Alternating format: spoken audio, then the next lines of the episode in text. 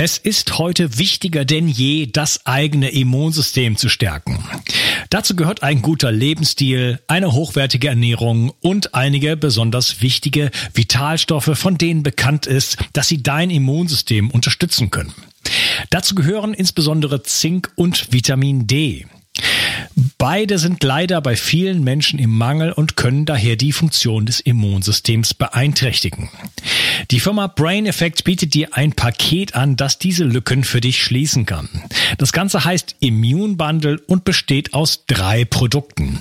Einem Vitamin D3 Öl, in dem auch übrigens Vitamin K2 enthalten ist, einem Mineralienprodukt, das beispielsweise Zink und Eisen enthält, sowie einem Antioxidantienprodukt mit natürlichem Vitamin C, verschiedenen Pflanzenextrakten und noch einmal Zink. Du bekommst dieses Paket für kurze Zeit zum Sonderpreis. Also schlage gleich zu und bringe dein Immunsystem auf Vordermann. Bio 360. Zurück ins Leben. Komm mit mir auf eine Reise. Eine Reise zu mehr Energie und fantastischer Gesundheit. Ich möchte dir das Wissen und den Mut vermitteln, den ich gebraucht hätte, als ich ganz unten war. Dabei will ich dir helfen, wieder richtig in deine Energie zu kommen. Zurück ins Leben. Hallo ihr Lieben und herzlich willkommen zu Bio 360. Das ist Teil 4 von meinem Interview mit Dr. Jens Pohl und wir reden über das Coronavirus. Hallo Jens. Hallo. Ja, ähm, wir wollen uns in diesem letzten Teil vermute ich mal äh, den Community-Fragen widmen. Ich hoffe, wir haben noch nicht äh, alle beantwortet. Ich habe mir so ein paar Mal aufgeschrieben, da kam eine Riesendiskussion. Ja. also Fragen, aber auch eine Riesendiskussion. Es war sehr interessant, das zu lesen. Jetzt, die Gemüter gehen hoch, das merkt man auf jeden Fall deutlich. Du hast dir ja auch die Sachen angeschaut. Und äh, eine, die erste Frage, die ich mir aufgeschrieben hat, äh, die haben wir schon beantwortet. Äh, der Lenny, ich möchte ihn nur einfach nur kurz erwähnen, hat gefragt, gibt es Viren überhaupt? Und die Helga fragt nach kolloidalem Silber. Ist das, ähm, ich habe mich lange davor gescheut, habe es irgendwann eingesetzt, im Moment dann immer eher wieder nicht. Ähm, was ist so deine Perspektive dazu? Also Silber per se, wenn du dir im Moment anguckst, wie der Silberpreis in der jetzigen Phase auch abrauscht, äh, Silber wird zu 50 Prozent als Anlagegut gesehen und zu 50 Prozent in der Industrie verwendet. Und in der Industrie ist ein Großteil Medizinprodukte, wo Silber als ähm, Mittel eingesetzt wird, wo es gegen ähm, Viren und Bakterien wirkt. Also insofern, da ist schon eine ganze Menge hinten dran, ja. Ähm, es wird mit Sicherheit jetzt nicht in jedem Fall helfen, aber es gibt eine ganze Menge Erkrankungen, ob jetzt oberflächlich oder wo auch immer sie sind, wo du auch mit Infektionen arbeiten kannst, wo kolloidales Silber, also Silber per se überhaupt, sehr stark diese Eindringlinge bekämpft. Also ich halte das für eine sehr interessante und sehr gute Sache wie gesagt, alles muss seinen Platz haben, richtige Menge, richtige Dosis, richtiger Zeitpunkt, muss man immer wieder einschränkend sagen. Man kann es jetzt nicht überall draufschmeißen, aber im Großen und Ganzen die Wirkung per se ist wissenschaftlich natürlich geklärt, ja. Ja, wir haben ja früher Silberlöffel benutzt, damit die Sachen nicht äh, oxidieren und so weiter. Aber auf der anderen Seite bringen wir Metallpartikel in den Körper ein und wir haben ja heutzutage gerade mit EMF und so weiter äh, wird immer wieder gesagt von vielen Seiten, dass äh, gerade Metallpartikel im Körper auch ähm, sozusagen wie Antennen wirken. Ja? Mhm.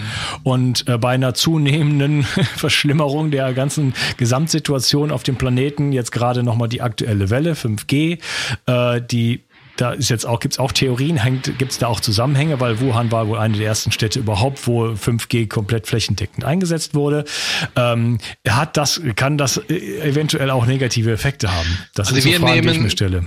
Oluidales Silber nicht intravenös, Oberflächlich nehmen wir es ein. Zum Beispiel in der Mundhöhle, zum Gurgeln, Oberfläche auf der Haut, wenn du da Infektionen hast. Andere Sachen machen wir im Moment nicht. Also nicht, ein, nicht oral einnehmen. Das nehmen wir nicht ein und wie ich, also ich empfehle es meinen Patienten nicht. Nein, das gehört nicht zu meiner Agenda. Also es gibt Leute, die das machen. Also deswegen, es kommt immer darauf an, was du damit machst, ja.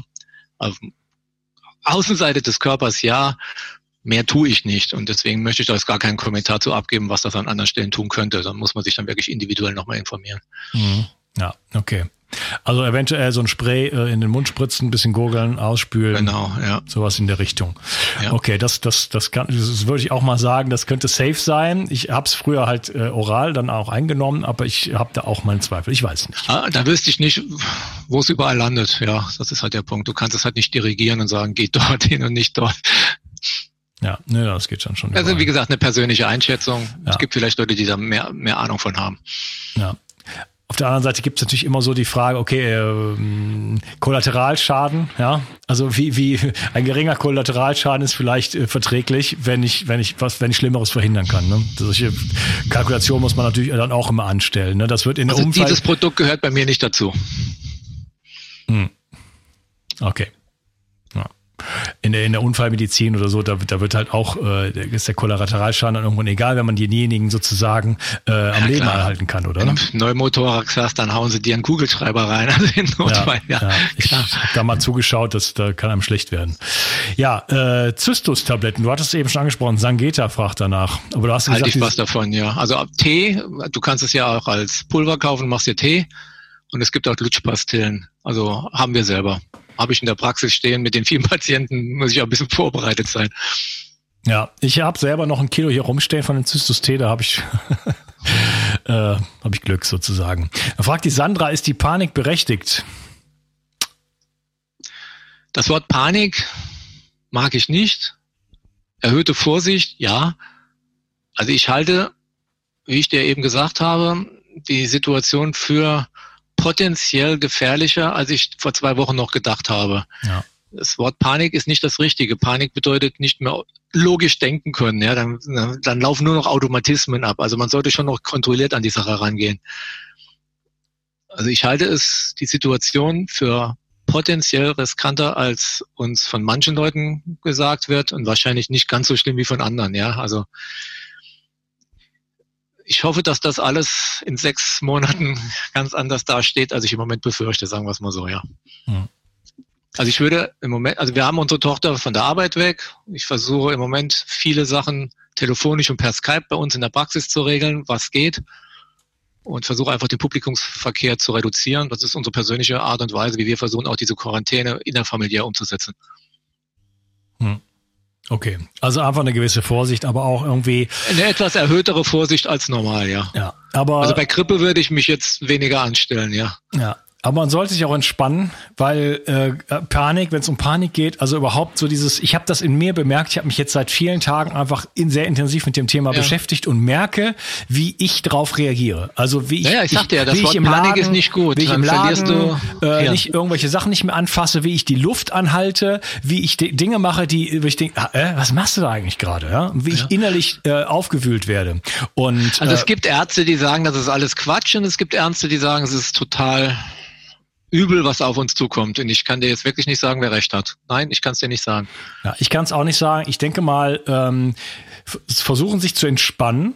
Also ganz bewusst äh, die Lebensstilfaktoren in den Griff zu bekommen, für einen guten Schlaf zu sorgen und äh, aktiv zu entspannen, also vielleicht eine Meditation zu machen, äh, in die eigene Infrarotsauna zu gehen oder oder was auch immer, ein paar Yoga-Übungen zu machen, ein gutes Buch zur Hand zu nehmen und zu schauen, dass man irgendwie ähm, vielleicht nicht so viel Fernsehen schaut und so viel also, Nachrichten schaut.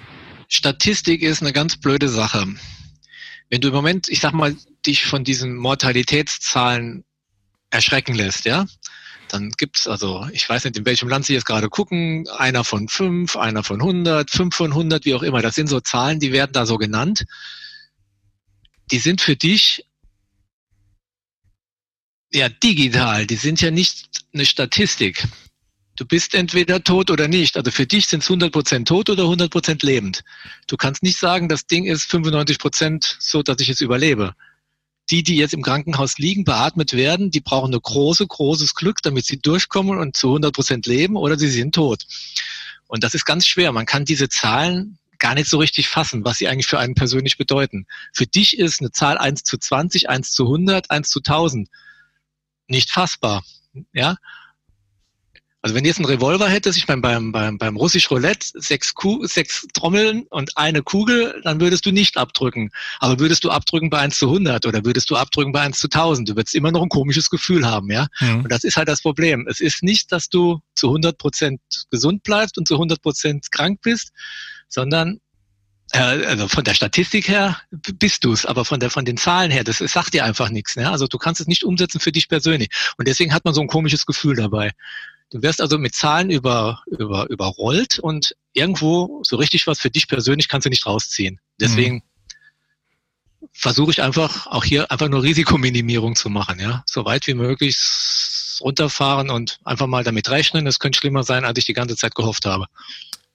Ja, also äh, mein, ich, worauf ich hinaus wollte, ist einfach bisschen Vorsicht an den, an den Tag legen, ähm, aber sich auch um sich selber kümmern ja, ja um die eigene Gesundheit kümmern und alles das, worüber ich hier schon seit zwei Jahren spreche, sozusagen ja. äh, berücksichtigen, sich, sich jetzt denn mehr denn je darum zu kümmern und besser essen und äh, weniger äh, Allergene zu sich nehmen und weniger Giftstoffe und auf Bio essen und so weiter und in die Sonne gehen, wenn es irgendwo welche gibt, ähm, die Mikronährstoffe auffüllen, aber auch sich um das eigene Stressniveau kümmern. Und dazu gehört halt dazu nicht in Panik zu verfallen und den ganzen Tag nur eine Statistik nach der anderen sozusagen sich anzuschauen. Also ich muss ehrlich sagen, wenn das da eine Nagelprobe ist, stell dir mal vor, es wird mal Ebola auftauchen. Ich wüsste nicht, was ja. dann passieren würde. Ja. ja. Dafür ist das natürlich harmlos, ja. Ja. Ja, bei Ebola sterben 90 Prozent der Menschen. Äh, das, die Frage habe ich mir auch gestellt, wie wäre das denn, was, was, was das jetzt schon abgeht, wie wäre, wie, was ich meine. Ja, richtig, ja. ja. Also wenn das die Nagelprobe ist und das alles mal so testen, wie wir dann reagieren würden, wenn. Ja, übrigens ist Ozon bei äh, Ebola extrem erfolgreich gewesen. In äh, Sierra Leone. Ja, ähm, dann äh, fragt die Janine, können, wir haben so ein bisschen das schon angesprochen, können Viren auf Oberflächen eigentlich überleben? Macht es Sinn, Oberflächen zu desinfizieren? Also sie können auf Oberflächen überleben. Das ist also nicht nur bei diesem Virus, sondern auch bei vielen anderen bekannt. Das ist, wie gesagt, ein abflauende Überlebensrate über Zeit. Die können über Tage tatsächlich auf Oberflächen überleben. Desinfizieren, wenn du weißt, da ist was, macht Sinn. Also Türgriffe oder wie auch immer. Also wenn du beim Einkaufen danach deine Hände sauber machst und sowas, würde ich schon tun, damit du jetzt. Also weißt du, das Problem ist, ich habe vor kurzem einen Bericht gesehen, da haben sie eine, eine, einen Versuch gemacht. 20 Leute in der Klasse. Die Lehrerin hat jeden per Handschlag begrüßt, die haben sich auf den Tisch gesetzt und denen wurde dann gesagt, sie sollen jetzt einen Test machen. Man will gucken, wie sie bei dem Test agieren. Dann haben sich alle hingehockt und haben diesen Test gemacht. Dabei wurden sie gefilmt und danach wurde ausgewertet, wie oft sie sich innerhalb dieses Testes ans Gesicht gefasst haben, an die Nase, an den Mund. Also ich glaube, der, der meiste 60 Mal und der wenigste 18 Mal innerhalb von 20 Minuten Test. Und das haben sie dann festgestellt. Die Frau, die sie also per Handschlag begrüßt hatte, hatte einen Fluoreszenzfarbstoff. Den haben sie auf ihre Hand übernommen und haben den überall im Gesicht gehabt. Das haben sie mit einer UV-Lampe gezeigt. Und das ist das halt, also du kannst von jeder Fläche wahnsinnig schnell das Zeug auch in dein Gesicht bekommen. Aber die Menge so habe ich auch gehört, ist nicht so hoch, wie wenn du angehustet wirst. Also du reduzierst mit Desinfizieren von Flächen mit Sicherheit die Chance, aber wenn du vier Stunden wartest, sind die wahrscheinlich dann, oder nach ein paar Tagen sind die wahrscheinlich dann auch weg, ja. Mhm. Also man kann jetzt nicht ein ganzes Haus mit Sakotan totsprühen, also das geht auch nicht. Okay, also so könnte man sich impfen, wie ich das eben schon mal angesprochen Das soll keine Empfehlung sein, aber nee. letzten Endes äh, eine gewisse Exposition wir haben gerade eben so ein bisschen politische Sachen angesprochen. Also es gibt also Diskussionen, Papiergeld ist ja jetzt wieder etwas, wo du anfasst und es kann ja sein und dann wäre das vielleicht so der Türöffner, um die bargeldlose Zahlung zu favorisieren. Dann mhm. sage ich mir, ich würde jetzt mal gerne wissen, wenn du auf so einem Kartenzählgerät da die Tastatur ab, abscannst, wie viele Sachen auf diesen drauf sind oder auf dem Stift, mit dem du deine Unterschrift machst. Du kommst ja nicht mit deinem eigenen Stift unterschreibst, du hast ja da so einen komischen Induktionsschrift. Also den Griffel fasst ja auch jeder an. Ja. Also mit den jetzigen Techniken kommen wir nicht in eine sichere Situation, wenn wir das Bargeld abschaffen würden, nur ja. so als einen kurzen Hinweis. Ne? Naja. Gestern äh, im Bioladen wurde das, das Pad von der, von der Kreditkarte desinfiziert und heute nicht mehr. Ja, ja deswegen. Ja, ähm, Vielleicht an der Stelle mal kurz so ein bisschen äh, so ein kleiner Kommentar äh, zu, zum, zum Thema Verschwörungstheorien. weil du jetzt da gerade schon mal so ein bisschen so in diese Richtung was gesagt hast. Du hattest mir vorher im Gespräch gesagt, da möchtest du nicht drüber reden. Finde ich auch okay, möchte ich jetzt auch keine riesengroße Tür aufmachen. Aber ähm, es gibt die verschiedensten Theorien, äh, die man halt, natürlich im Internet gibt's halt immer alles an, an Informationen. Und äh, du und ich, wir haben auch einen, einen Podcast gehört bei, bei Joe McCullough. Ja? Äh, wo zum Beispiel, äh, einfach nur, ich sage das jetzt mal nur ganz lapidar, wo jemand, äh, der äh, doch eine Autorität irgendwo darstellt. Äh, mit war, war, würde ich mal sagen. War, ja, okay. Ja. ja. gut, war äh, halt viele Bücher schreibt und sagt, okay, das ist ein, das ist ein, äh, das stammt tatsächlich aus einem aus einem bestimmten Labor, äh, was von der WHO äh, finanziert wird und so weiter. Und es ist eine Waffe und es SARS war auch eine Waffe und so weiter und so fort. Es gibt die verschiedensten Theorien. Bei Verschwörungstheorien ist es so, ich möchte mal kurz das kurz definieren. Also das eine ist eine Theorie. Also ich ich denke, ich überlege mir, wie kann etwas geschehen? Und eine Verschwörungstheorie ist ja, wenn ich jetzt sage, da gibt es jetzt eine Gruppe von ein oder, oder eine Gruppe von Menschen, die sozusagen äh, was im Schilde führen.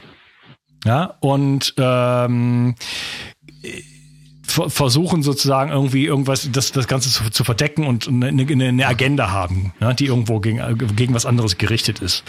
Und ähm, solche Dinge müssen ja nicht nur, also die sind ja oftmals auch offiziell. Also das beste Beispiel wäre zum Beispiel der 11.9.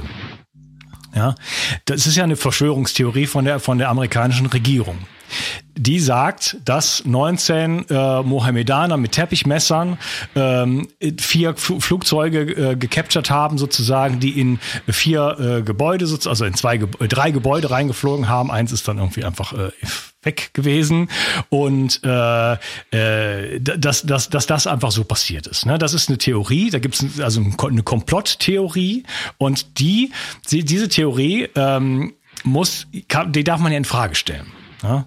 Und das, das war ja eine interessante Entwicklung nach dem 11.9. Da hat zum Beispiel, ähm, oh, wie heißt jetzt Matthias äh, Böttcher, glaube ich, heißt er, ähm, auf Telepolis, der hat über zwei Jahre lang nur Fragen gestellt. Keine einzige Theorie aufgeworfen, denn die Theorie war ja schon da. Die Verschwörungstheorie ist die offizielle Version. Ja, aber man darf ja Fragen stellen und das hat er über, Jahr, über Jahre lang gemacht und äh, da, in, in, da kommen natürlich ganz, ganz viele interessante Sachen sozusagen zustande. Und ich bin jemand, der gerne Fragen stellt und in so in alle Richtungen auch denkt und da kommen jetzt halt viele Sachen äh, auf und damit kann man sich natürlich beschäftigen. Ich habe das jetzt auch nicht in hinreichender Form gemacht. Ich will da auch nicht großartig drauf eingehen, aber es gibt alle möglichen Theorien, ähm, die man auch über, wo man in Zeit investieren kann und versuchen kann, sie zu überprüfen. Also die Chinesen wären ziemlich doofe Molekularbiologen, wenn sie dieses Virus so gebaut hätten, wie sie es jetzt gemacht haben, dann ja. Also ich glaube, ein cleverer Kriegswaffenproduzent hätte ein anderes Virus gebaut als dieses hier, sagen wir es mal so.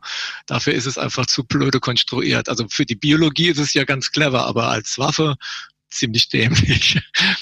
Aber das ist jetzt nur so mein persönlicher Kommentar. Äh, ja, genau. Äh, da ist halt noch die Frage, ist das, äh, gegen wen würde sich das dann richten und was überhaupt, was, was, was hängt da noch hinter? Wir haben diese ganze wirtschaftliche Entwicklung, die jetzt gerade stattfindet, die, die Börsen crashen ein und so weiter. Was Quad Bonum, das ist ja also etwas, was man sich dann doch in der Geschichte oft fragen muss, wenn man solche. Im Moment schießt sich jeder selbst ins Knie, also. Wenn man solche Sachen betrachtet, wer steht am Ende als Gewinner da, oder? Das ist oft der, die, die einzige Lösung, wo man, wo man, wenn man so eine Idee bekommt, was, was könnte eigentlich in Wirklichkeit dahinter stecken, wenn es jetzt nicht einfach mal Zufall und Mutation und Biologie ist. Die, die die Aktien alle aufkaufen, wenn sie am Boden sind, so ungefähr. ja, was ja bei, auch beim 11.9. der Fall war. Okay, äh, lass uns das Thema skippen. ähm, obwohl äh, ich gerade sehe, dass die, die Angela genau die Frage gestellt hat, Quod Bonum, wer hat einen Vorteil? Wir wissen es nicht, liebe Angela. Aber die Frage darf gestellt werden und die äh, muss Klar. auch gestellt werden. Und äh, ja, können wir gerne in Zukunft noch uns weiter anschauen, das Thema. Wir äh, können es aber nicht ändern, sagen wir es mal so, ne? Ähm, ja, aber es ist wichtig natürlich, äh, ups, also es ist natürlich wichtig, die Dinge zu verstehen. Also beim 11.9. beispielsweise ist die, die, ein, die eigen, einzige wirkliche Verschwörungstheorie ist für meiner Meinung nach die offizielle Version. Alles andere sind Fragen und dann gibt es natürlich auch Leute, die, die, die, dann Theorien aufwerfen und sagen, ha, nee, nee, nee, ich weiß aber. Das habe ich nicht ganz verstanden. Momentchen mal. deine Siri angegangen. Ja, das ist unglaublich. Das geht. Ich habe das eigentlich ausgestellt, aber äh, es manchmal. Du wirst abgehört, siehst du? ja, ja, es ist eigentlich ist ausgestellt. Das ist nicht Siri, das ist äh, ja. Also, jetzt habe ich mich total erschreckt. ich dachte, irgendwas ist hier los. Äh, habe ich den Faden verloren? Nein. Ähm, die Fragen müssen gestellt werden, meiner Meinung nach. Es kann nicht äh, einfach irgendwie äh, in, in, den Medien irgendwas publiziert werden, eine Theorie, und dass man die nicht hinterfragen darf. So. Ja? Vor allen Dingen, wenn es, wenn es gesamtgesellschaftliche, ganz große globale Auswirkungen hat. Und das hat einfach oft in der Geschichte gegeben, dass man uns irgendwas erzählt hat, was einfach nicht gestimmt hat. Ja? Dem stimme ich ja zu. Es gibt aber so einige abstruse Verschwörungs Theorien und da muss ich dann als Naturwissenschaftler sagen, die kommen mir dann doch ein bisschen schwer in den Haaren beigezogen vor. Genau. Die Verschwörungstheorie äh, jenseits von der offiziellen, die entsteht dann, wenn ich, wenn ich vorschnell sozusagen Schlüsse ziehe. Aber Fragen stellen ist was anderes. Wie kann das mhm. sein? Wie kann, ist das wirklich so? Kann man das beweisen? Ne? Gibt es Kausalketten? Und das, ja. Deswegen ähm, ist es schon interessant, meiner Meinung nach, sich mit dem Thema zu beschäftigen und zu schauen, ist das alles so, wie, wie wir jetzt im Moment denken. Und ich im Moment habe, wie ich habe es ganz am Anfang vom Podcast gesagt, ich habe da eigentlich nur Fragezeichen im Moment in so einer Wolke um mich herum ja, ja. schwirren, weil ich jetzt mich mit so vielen Dingen in kurzer Zeit beschäftigt habe, wo ich denke, äh, ich weiß jetzt eigentlich gerade gar nicht, was hier los ist. Also die Informationspolitik, das ist ja auch so eine Sache. Am Anfang haben wahnsinnig viele überhaupt nicht reagiert und plötzlich so, auch das wieder logarithmisch, von heute auf morgen werden dann die Grenzen dicht gemacht. Es ist in einem föderalistischen Staat extrem schwer, das alles so nachzuvollziehen, was von heute auf morgen sich alles so ändert. Aber da muss ich natürlich wieder sagen, selbst wenn du in einer Talkshow fünf Wissenschaftler siehst und die sich gegenseitig fetzen, weil sie total unterschiedliche Meinungen haben, dann kann man auch diesen Fachleuten heute schon gar nicht mal irgendwo ordentlich trauen, ist das falsche Wort man, man, man kann keine, keine Schlüsse aus dem ziehen, was man hört, und wenn man sich eine Stunde lang anhört. Du kannst also heute in YouTube echt anerkannte Wissenschaftler hören. Der eine sagt das, der andere sagt das. Das hat nichts miteinander zu tun. Nichts, ja. Und selbst in Deutschland, was der Chef vom, vom, vom Robert Koch Institut sagt und der vom, vom, von der Charité oder der oder der, die sitzen an einem Tisch und sind sich selber nicht einig. Und dann braucht man sich nicht zu wundern, dass wir zu so oszillierenden Konsequenzen dann in der Politik kommen. Ne? Ja, ja. Der Thorsten äh, fragt, ob eventuell ausgebrannte Aerosole vom Climate Engineering bei Lungenkrankheiten eine Rolle spielen können. Und ich erwähne das nur deshalb, weil er hat dann äh, Bilder gepostet von äh, aktuelle Bilder von, vom Himmel sozusagen über Spanien und, und Italien. Ich habe die Bilder auch gesehen. Also ich habe aber umgekehrt Bilder gesehen in China, wie wenig da jetzt mittlerweile ist, nachdem der ganze Lockdown ist, ja. Und trotzdem hat sich die Welle noch verbreitet. Also ich glaube, das ist nicht so eins zu eins. Nur weil jetzt gerade was in der Luft rumschwimmt, hast du das und das. Hm. Ich denke ganz generell, dass glaub, alles, was in der Luft, alles, was in der Luft rumschwimmt, schädigt uns irgendwo. Es gehört nicht hin. Ne? Ja. Also je mehr du heute Abgase von einem Kohlekraftwerk, von deinem Auto, von was weiß ich, Insektizide, die versprüht werden, alle die tragen additiv dazu bei, dass wir irgendwo vorgeschädigt sind. Ja, und dazu gehört natürlich, was auch immer so in der Luft rumschwimmt, von von irgendwelchen Fabriken und so, klar. Ja, Fabriken und mehr. Äh, das darf man, auf jeden, darf man sich auf jeden Fall anschauen und ich fand die Bilder auch mhm. ganz schön krass. Jetzt war ich im Text, jetzt verlassen wir mal dieses Thema.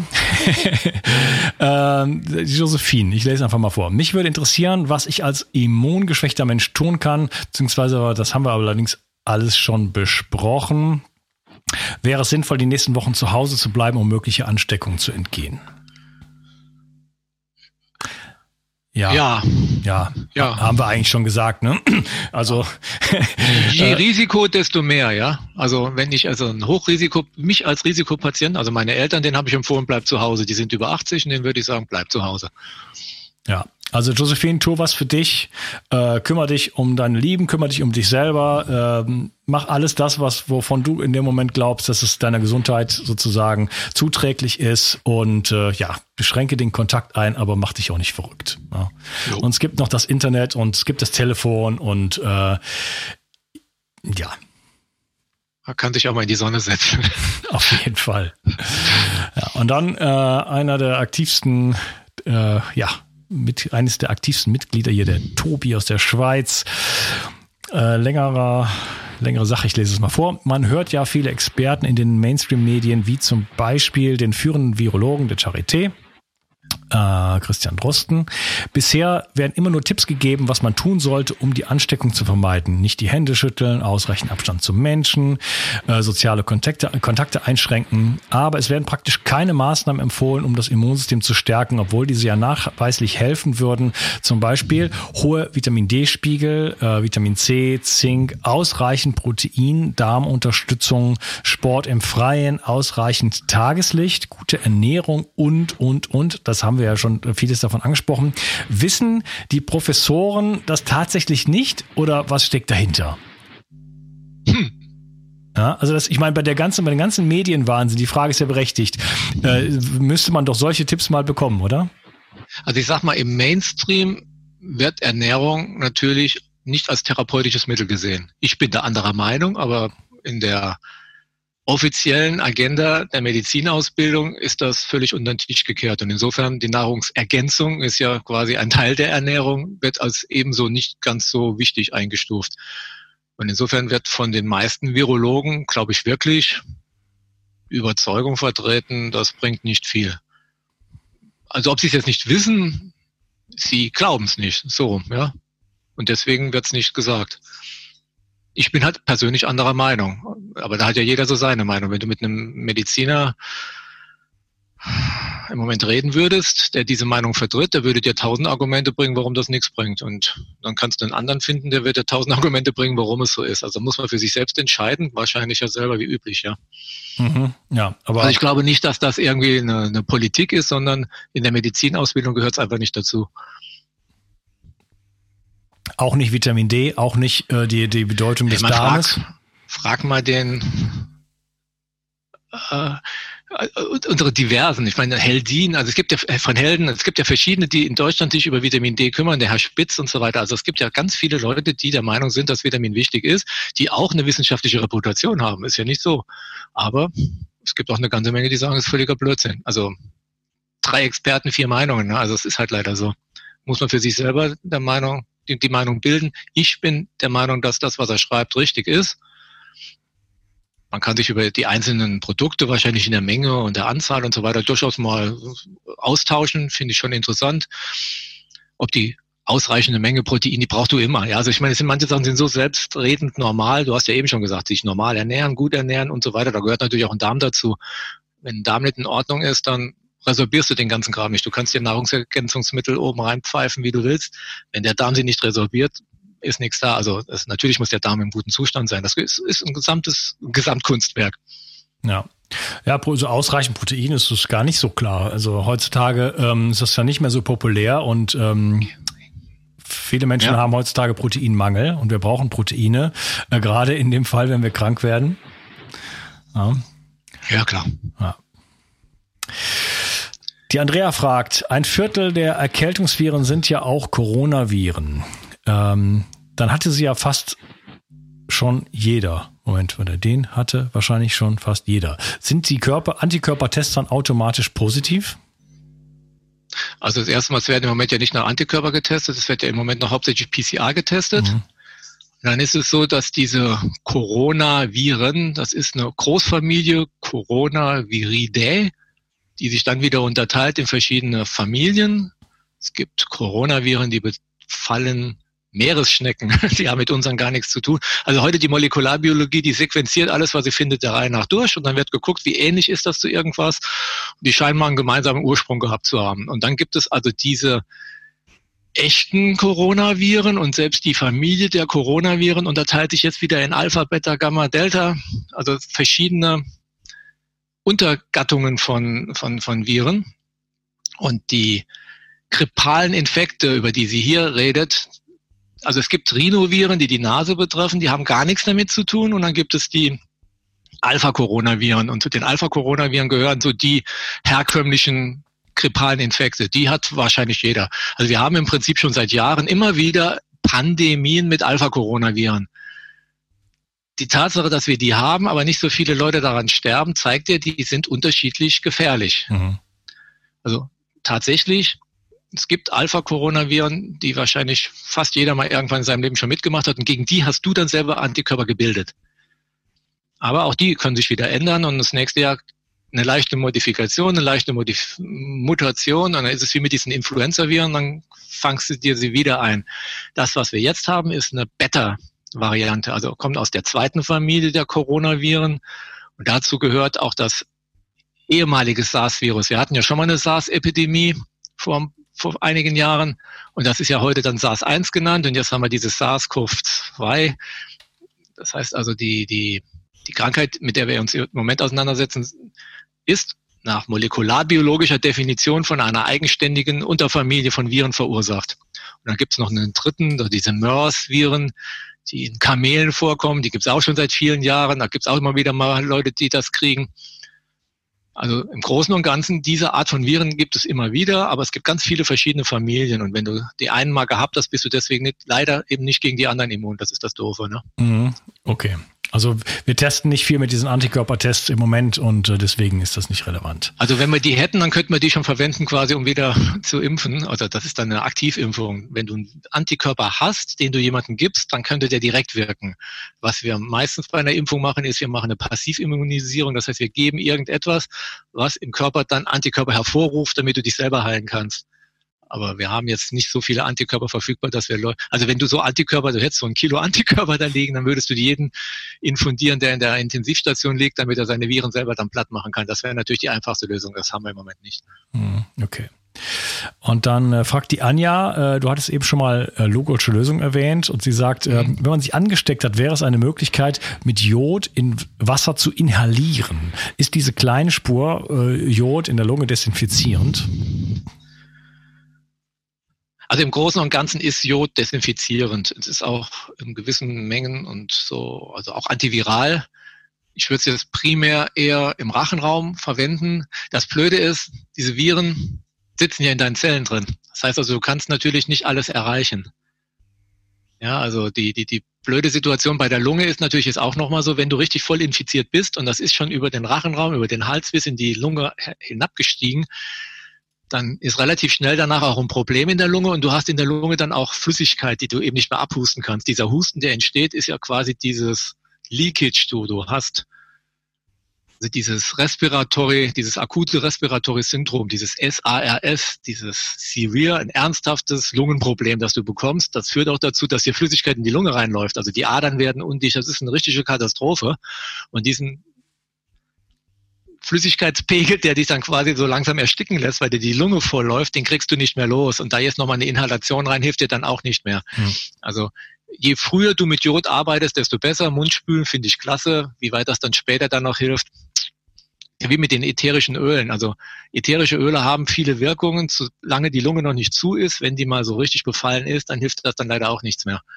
Also mhm. das sind alles sehr, sehr tolle Sachen, die du machen kannst in diesen ersten zwei Wochen. Wenn du jetzt einen Halskratzen hast, würde ich damit anfangen, ja? Ja. Ob sich das dann irgendwann mal in was auch immer ist, ein Corona Alpha-Virus und du hast einen grippalen Infekt, dann kriegst du den damit schon mal ein bisschen reduziert und, und, und, und, und. Also diese ganzen Sachen, ja. Wenn du mal so weit bist, dass das Problem in der Lunge sitzen hast, dann wird es wahrscheinlich nicht mehr sonderlich viel helfen, glaube ich. Ja, okay. Also zur Vorbeuge zum Beispiel ätherische Öle inhalieren, ähm, die auch fantastisch riechen. Äh, vielleicht da einfach die Episode anhören, die ich äh, vor nicht allzu langer Zeit gemacht habe. Ähm, das ist auch eine, eine, eine schöne Möglichkeit einfach für zu Hause. Genau.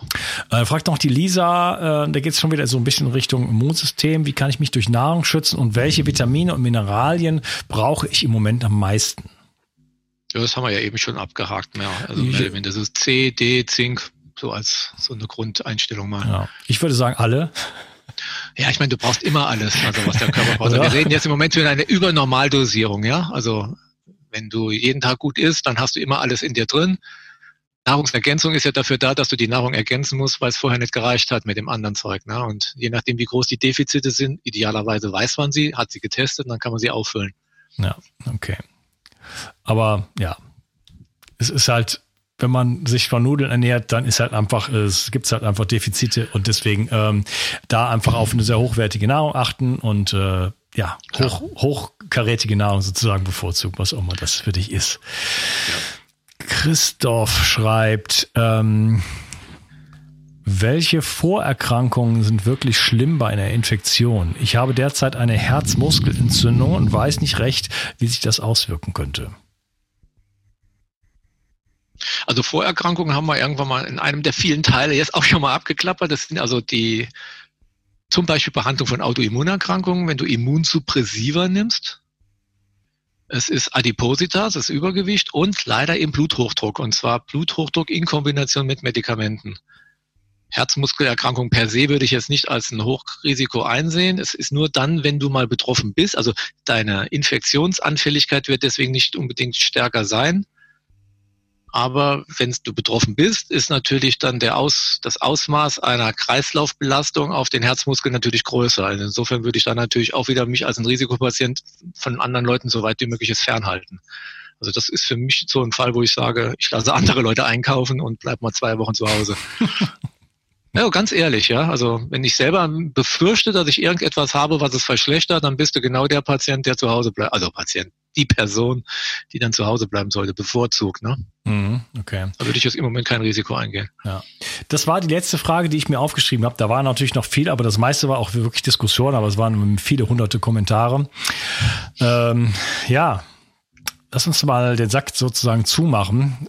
Von meiner Seite aus, ich würde sagen, sich um sich selber kümmern. Äh, dazu gehört auf der Ernährungsseite sicherlich einfach verschiedene Dinge einfach mal wegzulassen. Zucker zum Beispiel ist bekannt dafür, dass es das Immunsystem wahnsinnig in die Knie zwingt. Ich kenne das aus eigener Erfahrung. Ähm, ich würde einfach empfehlen, auf Zucker mal zu verzichten, vielleicht äh, insgesamt Kohlenhydrate ein bisschen runterzufahren. Das ist im Moment Fastenzeit, geniale Möglichkeit, ne? Fastenzeit, Ostern, ja. genau, äh, das wäre auch eine Möglichkeit. Ja, Fasten. Ich meine, ähm, ich habe Fasten, ich habe schon oft gefastet. Ähm, ich hatte immer das Gefühl, wenn ich faste, dann kann mich nichts umhauen. Bin ich zwar schwach, aber äh, infektionsmäßig habe ich immer das Gefühl gehabt, ich bin völlig immun. Das ist jetzt eine völlig subjektive äh, Sache, die ich sage, aber das, ich hatte jedes Mal hatte ich dieses Gefühl, dass da kannst du mich in Sturm stellen von Viren oder so. Mich kann da irgendwie nichts umhauen, weil ich irgendwie bin ich nicht mehr angreifbar. Kann das sein? Also es sind natürlich eine ganze Menge Aufräume- und Regenerationsprozesse, die im Körper angeregt werden durch Fasten. Ne? Also ich meine, Autophagie ist ja im Moment so ein Schlagwort, Mitophagie, das ja jeder quasi schon mal gehört hat, seit dem Nobelpreis, den es dafür gegeben hat. Und wenn du fastest, dann schaltest du deinen Stoffwechsel um, du gehst von der Zuckerverbrennung in die Fettverbrennung, du machst deine Energiegewinnung insgesamt elastischer, dynamischer, du kannst also von verschiedenen Energiequellen besser deine Energie ziehen.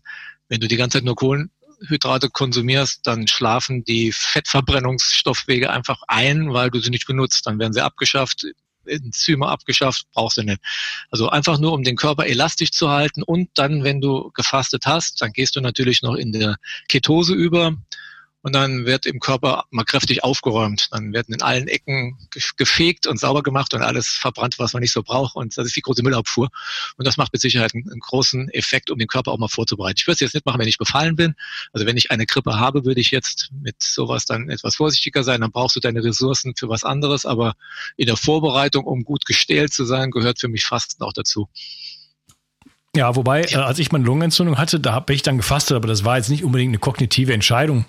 Sondern also wir, hast nichts mehr essen können. Wir fasten ja oft einfach auch, auch Tiere und so weiter. Wir ja, fasten klar. ja, wenn wir krank sind. Also da, da, das sagt ja einem der Körper ja sozusagen. Ne? Ja, in der Klinik kommst du halt an den Tropf, dann fastest du offiziell, aber du hast natürlich trotzdem irgendwas in dir drin. Es kommt immer drauf an, was du isst. Also wenn du da unabhängig warst zu Hause, dann ist das ein echtes Fasten gewesen. Viele Personen hängen in der Klinik, denken, sie essen nichts und haben dann einen Tropf im Arm. Dann ist das was anderes. Ja gut, aber auch Kinder, die der Appetit geht dann einfach weg, sobald man krank wird, oder? Ja. Ja, also das also, ist schon was, was Natürliches. Okay, also vielleicht auch einfach mal weniger essen, also richtig Richtung intermittierendes Fasten und so weiter. Einfach mal ein bisschen Piano machen, äh, nicht den ganzen Tag sich vollstopfen mit irgendwelchen Sachen, äh, mal längere Pausen machen, äh, auf Zucker und Kohlenhydrate ein bisschen verzichten, die Nährstoffdichte in der Nahrung natürlich hochfahren, also hochwertige biodynamische ähm, Lebensmittel, Weidehaltung und der ganze Sermon, über den ich hier immer rede.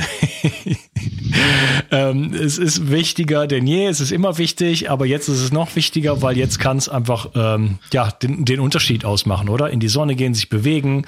Ähm, und äh, trotzdem aber auch vielleicht äh, in bestimmten Grenzen soziale Kontakte haben. Damit meine ich jetzt innerhalb der, der Familie. Also äh, sich jetzt nicht total isolieren, irgendwo in eine, in eine dunkle Kammer stellen und äh, nichts mehr machen, sondern schon auch irgendwo Nähe suchen. Genau. Ja. Und, also ohne jetzt gleich in die Bar zu gehen und eine Corona-Party zu feiern. Ja, so wie du gesagt zu hast. Zu Hause ein Corona-Bier trinken, das darfst du. ja. Möchtest du noch ein, äh, zum Schluss da irgendwie ein Resümee ziehen? Ich würde mich freuen, wenn wir uns in einem halben Jahr wieder so treffen können und dann über die Sache so reden mit dem Motto, ein Glück, dass es nicht so schlimm geworden ist, wie wir es vor einem halben Jahr gedacht haben. da würde ich mich drüber freuen. Ja, alright. Im halben Jahr, dann komme ich vielleicht mal nach Deutschland und ich bin eigentlich kein Biertrinker, also mehr, dann, äh, dann bringe ich aber eine Kiste Corona mit. Machen wir. mein lieber Jens, war mir wie immer eine Freude mit dir. Und äh, ich wünsche dir alles Gute, äh, die, den Zuhörern, dann Zuschauern natürlich auch. Übrigens Zuschauer, das Ganze geht jetzt auch auf YouTube seit letzter Woche. Ähm, könnt ihr euch das Ganze auch anschauen. Und äh, ja, ähm, ich wünsche euch eine gute Gesundheit, ein starkes Immunsystem und frohe Ostern. Dir schöne Grüße nach Frankreich. Danke. Ciao. Ciao. Wenn du schon länger meinen Podcast hörst, dann weißt du, wie wichtig der Schlaf für deine Gesundheit ist. Aber wie gut schläfst du wirklich? Bekommst du genügend Tiefschlaf, um dich richtig zu erholen? Wachst du nachts auf, ohne es zu merken? Bekommst du ausreichend REM-Schlaf, um aufgeweckt und ausgeglichen durchs Leben zu gehen? Ich benutze, um das herauszufinden, den Aura-Ring. Dieser Ring ist klein, unauffällig und der wahrscheinlich beste Schlaftrecker auf dem Markt. Ich konnte mit Hilfe des Ohrrings einige wichtige Entscheidungen zugunsten meines Schlafes treffen. Ich kann dir also den Ohrring nur wärmstens empfehlen. Ich habe lange mit Ora gesprochen und als einziger in Deutschland einen dauerhaften Rabatt von sage und schreibe 50 Dollar für dich erwirkt. Alles, was du tun musst, ist dem Link in der Beschreibung zu folgen. Die Investition in deinen Schlaf und deine Erholung lohnt sich in jedem Fall.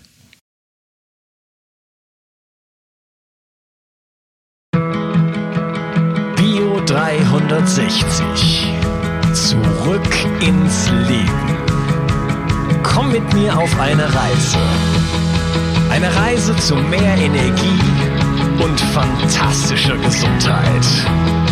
Ich möchte dir das Wissen und den Mut vermitteln, den ich gebraucht hätte, als ich ganz unten war. Dabei will ich dir helfen, wieder richtig in deine Energie zu kommen. Zu